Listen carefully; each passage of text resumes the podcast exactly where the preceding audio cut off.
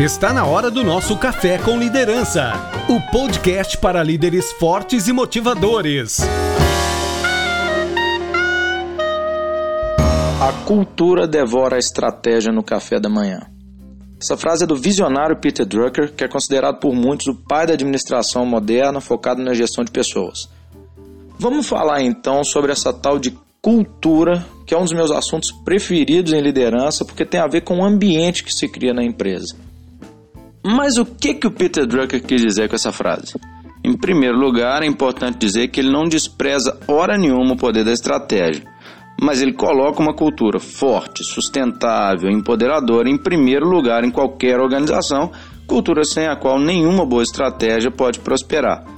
As boas estratégias precisam ser construídas sobre os pilares culturais da organização, tem que estar alinhadas com eles. Cultura devora a estratégia no café da manhã. Ou seja, antes de qualquer boa estratégia, é preciso criar na empresa uma cultura forte e sempre favorável ao desenvolvimento e automotivação das pessoas. E uma cultura forte traz inúmeros benefícios além de sustentar as estratégias. Aumenta a produção e engajamento da equipe, ela produz líderes comprometidos com as propostas e os caminhos da empresa, reduz o turnover, ou seja, aumenta a retenção de funcionários e isso traz economia e produtividade. Facilita a comunicação entre as pessoas, isso reduz conflitos, otimiza processos. Tem claros os critérios de gestão de pessoas, o que inclusive protege os líderes, entre outros benefícios. Café com liderança, com Rafa Naves. Um bom exemplo é o Jack Welch. Já ouviu falar em Jack Welch? Pois é, Jack Welch é considerado no mundo corporativo ninguém menos que o número um, o cara, o maior CEO da história. Você não ouviu errado, o maior CEO da história. Engana-se você que pensava que era Bill Gates ou Steve Jobs. O nome é Jack Welch. O Jack Welch foi por 20 anos o CEO da GE, a General Electric, e mudou os valores dessa empresa de 12 bilhões de dólares quando ele entrou para 360 bilhões de dólares quando ele saiu. 30 vezes mais em 20 anos, já pensou? O cara era fera. E o grande mérito dele foi exatamente trazer para a empresa uma nova cultura, um novo olhar para a gestão de pessoas, valorizando profissionais, pregando proximidade líder-liderado dentro dos processos da empresa e até um novo olhar para o ato da demissão, os resultados estão aí incontestáveis e vale a pena conhecer um pouquinho mais, procurar sobre o case do Jack Welch e da GE. Jack Welch, o maior CEO da história, é um grande exemplo de implantação de cultura.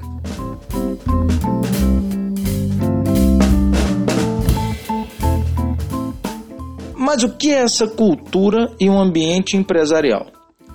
No dicionário, cultura, do latim cultura, ação de tratar, cultivar, é um conjunto que envolve conhecimento, crenças, artes, valores, leis e hábitos adquiridos pelo homem na sociedade. Transportando para o ecossistema da empresa, fica fácil entender que é no que essa empresa acredita, onde ela quer chegar, os códigos de conduta e de ética, boas práticas, critérios, linhas de ação, diferenciais de mercado, papel social, muito de uma empresa já pode ser percebido por sua missão, visão e valores, especialmente se as práticas são condizentes, são coerentes com as propostas. Como você está vendo, não é uma tarefa simples implantar cultura forte numa organização, mas com tempo e trabalho é possível. Vamos entender isso melhor. Vamos lembrar de um processo recente de aculturação, de implantação de nova cultura no nosso país, no Brasil.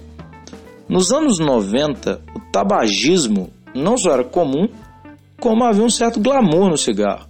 Era comum a gente ver por aí fumante em mesa de café, pós-refeição e até elevador. E ainda mais comum era ver homens e mulheres bonitos e saudáveis nas propagandas de cigarro na televisão, lembra? Só que ao perceberem os impactos violentos, as implicações do cigarro na saúde, o governo federal e os órgãos competentes iniciaram aí um combate maciço ao tabagismo e ao longo de três gerações, campanhas de marketing, muita publicidade agressiva, leis, impostos vêm sendo criados e não só criados, como bem transmitidos, bem divulgados por todo lado, a fim de inibir essa prática e com isso salvar vidas, semear saúde. E os números comprovam que houve uma efetiva mudança de cultura. Se a gente pegar de 1989 a 2019, os fumantes caíram de 43% para 9% entre os homens e de 28% a 6% entre as mulheres. Mais saúde, mais qualidade de vida, o que é um propósito positivo, bem fundamentado e foi atingido.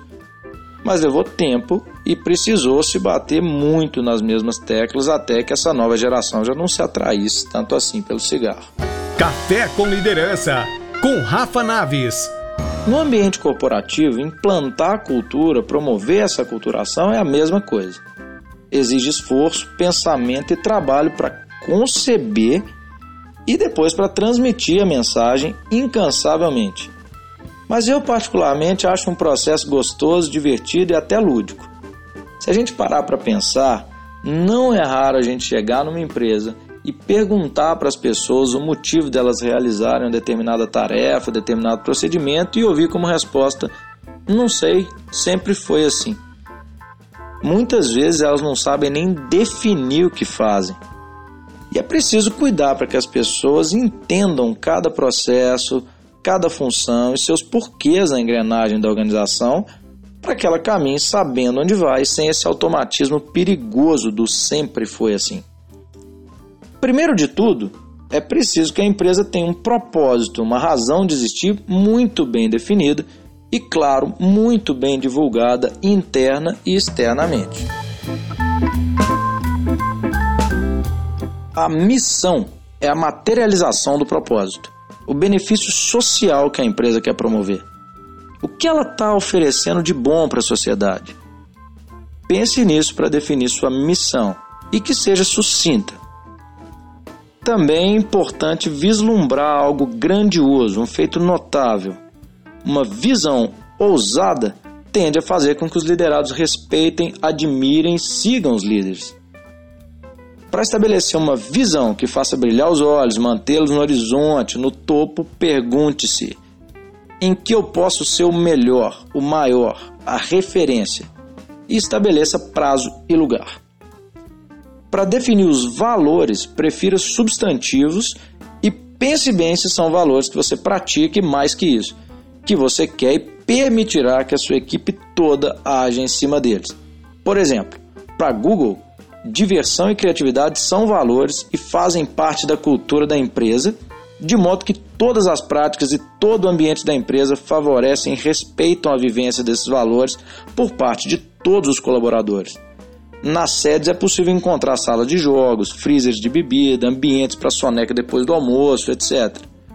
A Netflix, por sua vez, tem como valor liberdade com responsabilidade então não é difícil você ver funcionários pegando dois meses de férias, por exemplo, desde que entreguem o que foi proposto no início da jornada pelos líderes. A ESPM, que é uma famosa escola de marketing em São Paulo, tem como prática cultural valorizar e reconhecer a criatividade dos alunos.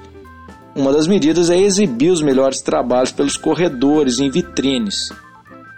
Percebeu aí a relação de nexo e coerência entre propostas e práticas numa empresa de cultura forte? Interessante, né? Bom, além de missão, visão e valores, uma empresa precisa ter regras. E já dizia o Arnaldo César Coelho, a regra é clara. Então, um bom código de ética deve ser simples, objetivo, o mais curto possível e, claro, está em consonância com os valores da empresa. É preciso garantir também que essas regras sejam muito bem conhecidas por toda a equipe, divulgar sempre, ter à mão o código de ética, porque ele vai nortear todas as práticas do dia a dia corporativo nessa organização, além de fazer parte dos critérios de seleção e demissão da empresa, juntamente com avaliações e números de performance. Portanto, antes de admitir um novo membro na sua equipe, comprometa-o e busque alinhá-lo tanto com as regras quanto com missão, visão e valores que você estabelecer. Um dos desafios no processo de aculturação é garantir que tudo isso que foi dito seja bem transmitido e principalmente compreendido pelos membros da sua equipe. É necessário então um bom trabalho de endomarketing, o um marketing interno da empresa. Isso nem quer dizer um grande investimento financeiro, mas ter, por exemplo, cores, formas, logo que passem a mensagem que você deseja no ambiente de forma subliminar. Ter o que eu gosto muito também, que são slogans, né, mantras, frases poderosas que vão ser sempre repetidas e reforçam os compromissos sociais, a grandeza e os diferenciais do seu propósito. Faz sentido, é bacana, é interessante. Então pense aí em uma linguagem simples, criativa e poderosa para isso. É, como eu falei, dá algum trabalho mesmo, mas certamente dá muito mais resultado. E para garantir que toda essa cultura elaborada seja sustentável, durável, é recomendado que seja criado o que o Renato Greenberg, autor do best-seller A Estratégia do Olho de Tigre, chamou de deck de cultura. O deck de cultura é uma cartilha, um manual contendo a cultura da empresa, entregue a todos os membros da equipe, que seja de fácil acesso, consulta e compreensão. Missão, visão, valores, identidade visual, calendário de eventos sociais, código de ética, organograma, funções dos funcionários, boas práticas, etc.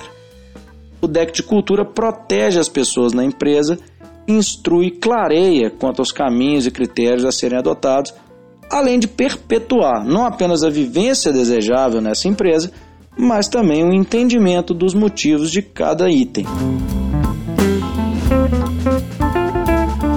Assim, os antigos membros continuam seguindo e vivenciando a cultura da empresa e conseguem também apoiar os novos membros na ambientação do seu novo trabalho, da sua nova equipe.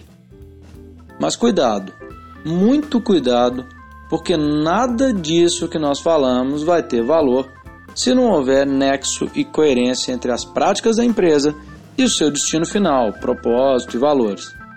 Parece óbvio, mas é algo que merece sua atenção. Eu costumo dizer que não se chega ao Rio Grande do Sul pela Transamazônica. Já meu avô João diria que em pé de goiaba não dá jabuticaba. Então, nexo e coerência são fundamentais e garantem a credibilidade da sua proposta. Criar, portanto, uma cultura forte e positiva na empresa é proporcionar um ambiente leve, agradável e favorável à felicidade e ao desenvolvimento da sua equipe, que assim certamente produzirá mais motivada e em alta performance. E por hoje eu vou ficando por aqui com o nosso Café com Liderança. Espero ter trazido luz para você, meu líder. Agradeço pelo seu tempinho, pela sua audiência me coloco à disposição pelo Instagram, rafanaves.liderança e te espero aqui semana que vem para o nosso próximo café. Um abraço. E agora que tomamos o nosso café, estamos prontos para mudar o mundo. Vamos juntos!